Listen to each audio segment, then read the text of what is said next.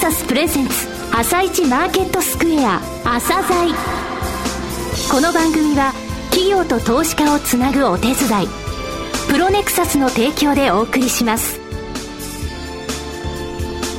皆さんおはようございます。アシスタントの長野静香です。それでは早速 MCP アセットマネジメント証券チーフストラテジストの井上哲夫さんと番組を進めてまいります。井上さんよろしくお願いします。よろしくお願いします。さて25日の米国株式市場でダウ工業株30種平均は反発し前の日と比べて100ドル75セント高の14,760ドル31セントで終了しました、中国市場の混乱が落ち着くとの観測や、住宅関連などアメリカの経済指標が交換されたようですが、そうですね、あの昨日の夜、中国の人民銀行がですね、あの金融機関の資金繰りのため複数の金融機関に流動性を供給したと、えー、短期金利がですね、中国の方ちょっとあの不安定になってましたのでね、そこを沈めたということと、えー、経済指標、耐久財受注も住宅販売個数もですね、えー、消費者信頼感指数信頼感指数ですね、もう非常に良かったということですね。このいい指標にマーケットが反応したということの意味っていうのを、え、後半の部分で、お話ししようと思います。はい、後半もよろしくお願いします。続いて、朝鮮今日の一社です。朝鮮今日の一社。本日は証券コード3031東証マザーズに上場されているラクーンさんにお越しいただきました。お話しいただきますのは取締役財務担当副社長でいらっしゃいます今野聡様です。本日はよろしくお願いいたします。よろしくお願いいたします、えー、東証の業種分類上卸売業に属する御社なんですが上場されてもう7年以上ですね、はい、経過しました、えー、まずはですねリスナーの方に事業のご説明をいただきたいのですが、えー、簡単にですねどのようなことをされていらっしゃるかご説明いただけますでしょうか。はい、はい、我々の会社はですね、はい、あのまあ一般に B2B と言われてるんですけども、企業と企業が取引するときにあのインターネットっていう媒体を使ってですね、はい、より効率的なまあ、流通の効率化を図るということを目的にしております。え具体的にですね、御社の事業は、えー、どのようなセグメントに分かれているのか教えていただけますでしょうか？はい、まあ、我々の場合ですね、まあ、いくつか事業をやっておるんですけども、はい、まあ、主力の事業とのがスーパーデリバリーっていうんですけども、それに関しては、アパレルとか雑貨を扱うメーカーさんが、はい、我々のスーパーデリバリーというインターネットのサイトを通じて、全国の小売店さんに商品を卸売りするという、そのような事業をやっております。なるほど。はい、全国の、え小さな小売店さんに対して、はい、メーカーさんがこういう商品がありますよと。はい、で、まあ、あの小売店さんもその商品を見て、えこれを入れたい。という時にその橋渡しをするえー、そういった、えー、役割をインターネットを使って行っている、はい、ということです。ね。はい、あとですね、決済関連で、やはりこれも B2B なんですけども、あの、ペイドという事業、この2つをですね、あの、e コマース事業とい。う形で、えっ、ー、と、運用させていただいてます。それともう一つですね、あの、セグメントございまして、でそれが売掛債権保証事業とい。うセグメントがもう一つございます。この2つが我々の事業でございます。えー、それぞれにつきましてですね、えー、ちょっと教えていただきたいんですけれども。はい、まず、あの、スーパーデリバリーはですね、はい、まあ、先ほど、あの、少し触れさせていただきましたが、全国の、まあ、比較的中小規模のメーカーさん、はい、主にアパレル雑貨を、えー、製造販売されてるメーカーさんが、えー、全国のやはりこれも非常にあの小規模な小売店さん中心なんですけども、はい、まあ、そういった方に対して我々のサイトを通じて、まあ、販路拡大をするという形ですね、はい、あの特徴としてはやはりメーカーさんも小売店さんも比較的小規模だというところが特徴になります。これ両方にとって助かりますね。そうですね。これはインターネットの、えー、本会というような、そういう形の授業ですね。ね、あの、メーカーさんもですね特にあのちっちゃいメーカーさんってマンパワーございませんので、ね。はい、あのまあ、大きな小売店さんには自分で営業されるわけですけども、はい、あのちっちゃな全国に点在するような小売店さんに自分の足で営業するのってやはり無理なんですね。そね。その時に我々のようなサイトを使っていただいたり、小売店さん側側もですね、あのちっちゃい小売店さんってやはり当然マンパワーございませんので、はい、あの、近所の問屋街に商品買いに行くっていうのは当然できますけど、ねはい、あの、例えば東京、大阪、名古屋っていった大都市にある、最近生まれた、でもおしゃれなメーカーさんのところ。にそもそも知り合うこともできないし、はい、あの、当然商品買うこともできないと、で。そういった時に我々のサイトを使っていただいて、商品を、えー、仕入れていただいて、それによって、ね、はい、自分のお店を差別化していただくと、まあ、そんな使い方をしていただいてます。はい。えー、ペイドの方っていうのは、はい、簡単にご説明いただけますでしょうか、はい、あのペイドに関してはですねやはりあのスーパーデリバリーからちょっと派生したあのビジネスなんですがやはり企業と企業の決済を、まあ、より効率化していくというビジネスになります。はい。もう一つの方の売掛債権保証事業。はい。こちらについて教えていただけますでしょうか？はい、こちらはですね、あの、まあ、インターネットのビジネスでは実はないんですけども、はい、あの、これ例えば、えー、企業と企業が取引するときっていうのはですね、お金のやり取りというのは一般的には後払い、まあ、掛け売りと言われますけども、はいね、が一般的なんですね。で、その時に、あの、やはり、まあ、商品の売り手としてはですね、この人どこまで信用していいのかと、いくらまで掛け売りしていいんだろうって、非常に、あの、まあ、疑心暗鬼になる部分なんですけども、はい、まあ、そこを科学的に解決すると言いますかですね、あの、まあ、我々が、あの、まあ、適切な予診判断をして、このメこの小売店さんに関しては、例えば、えー、500万円まで、我々が保証しますよということをさせていただくと。そうすると、まあ、我々保証料いただくんですけども、はい、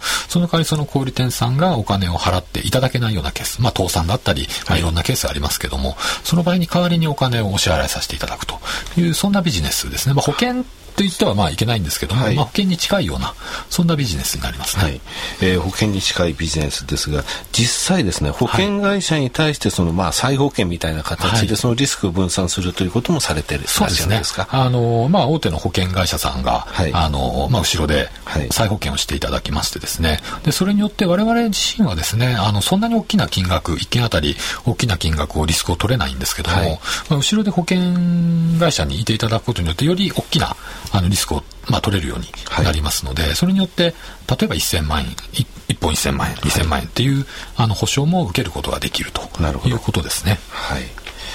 えー、それではですね全体およびセグメントごとのですね、はい、業績について教えていただきたいんですけれども、はい、私の方でもですね、えー、日経のデータベースの方から取ってまいりました、はい、えー、売上高のところですが有価証券報告書出ています、2004年4月期から、はい、えー、これで9期連続で、はい、えー、増収、はい、有価証券報告書上2004年からあの増収となっておりますが、実際はですね、その以前ですね、99年あたりから、えーと、ずっと増収を続けております。15年間ぐらい増収ということですね。はいあの経常利益営業利益、えー、につきましてもですね、えー、まあ最終利益もそうですがここ5期連続で黒字、はい、えー、6期目を目指しているという状況ですね。はい、はい、その通りでございます。えー、御社の強み、えー、またこの部分にこの先注力したいと思われることについてお話しいただけますでしょうか？はい、そうですね。我々ですね、あのまあインターネット関連のあの会社だっていうふうにあのまあよく言われるというか、まあ我々自身もそう認識してはおるんですけども、あのもともとやはりアパレルだったり雑貨だったりをあのまあ中国から輸入して販売するっていうそんな実業から始まった会社でして、はい、まあ他社やはり同じような事業をやってる会社さんもあるんですけども、まあそういった会社さんに比べるとですね、本当のそのアパレル雑貨業界の召喚集ですとか、はい、まあそういったものに非常に精通してるんですね。はい、それが我々のまあ強みであるというふうに認識しております。で、あの今後の方向性なんですけども、我々インターネットの業態でありながら若干ですね、労働集約な部分っていうのが、はい、あの若干あるんですね。まあインターネットという言葉から想像されるよりはですね、まあ、若干あの人をたくさん使ってしまっているという部分がありまして、はい、それがあのコスト構造を若干悪化させてしまっている部分がありますが、これをですね、今後、あのクオリティを維持したままもうちょっと自動化だったりとか、はい、まあ効率化だったりとか、ということをすることによって、まあ例えば利益率を上げるということも当然やっていきたいと思っておりますし、あのそれによってですね、できたえー、余裕っていうんですかね、その部分を、まあもちろんスーパーデリバリー売掛債権保証事業、ペイドという事業にも当然振り向けますし、まあ今後あの、新しい事業展開というところに振り向けていきたいなというふうに考えております。なるほど。あの、最後になりましたけれども、はい、リスナーの皆様に向けて一言お願いできますか？はい。はい、えー、我々ですね、あの、企業間取引という事業をやっておりますので、あの、リスナーの皆様にですね、あの、普段目に触れることってほとんどないと思うんですね。はい、で、その部分がですね、実は我々の悩みでもございます。で、今回このような機会いただきましたので、ぜひ我々のですね、まあ、ラクーンという会社名で我々のやっている、例えばスーパーデリバリーという事業、そのことについてですね、あの、知っていただければなと、興味を持っていただければなと思っております。えー、今野様どうもありがとうございました。ありがとうございました。なお、今日の一社のロングインタビューは番組ホームページからお聞きいただけます。企業ディスクロージャー IR 実務支援の専門会社プロネクサス上場企業のおよそ6割。2200社をクライアントに持つ。これはアジア証券印刷の時代から信頼と実績を積み重ねてきたからこそ。さらにプロネクサスが目指すのは企業と投資家をつなぎ日本の株式市場を活性化させることです。プロネクサス私たちは個人投資家の皆さんを応援します。井上哲夫今日のストラテジー。それでは井上さん、後半もよろしくお願いします。はい。あの、先ほどね、経済指標いいのに反応したということなんですけれどもね、あの、これまでっていうのはその FOMC、えー、前なんですが、いい指標が出ると、これであの、QE3 終わっちゃうんじゃないかというので売られてるっていう、ちょっとあの、異様な状態ではあったんですね。はい。で、先週あの、FOMC が終わって、バーナンキさんが、えー、年内に、えー、その買い入れの金額を縮小して、えー、来年中にはやめるということを宣言宣言しました。もうこれはですね、もう慣れるしかないんですね。えー、先週ですね、日経 CNBC のテレビに3日間出たんですが、えー、そこで NQ NQN っていうあの日経新聞とクイックの、えー、子会社なんですが、そこの下野記者っていうのは面白いこと言ってましてね、あの、お医者さんが、えー、患者さんのね、具合が良くなってきましたと。えだから薬を減らしますって言ってるのに、え患者さんが嫌だって言ってるような状態だと、今のマーケットは。そうなんですよね。はい。あの、その通りだと。えそれでですね、いろんなところがこの、ただ、あの、QE3 が終わるということで反応してしまってるんですね。その一つがですね、やっぱ債券なんですよ。で、アメリカの10年もの国債なんですが、え昨夜、え引け値ベースで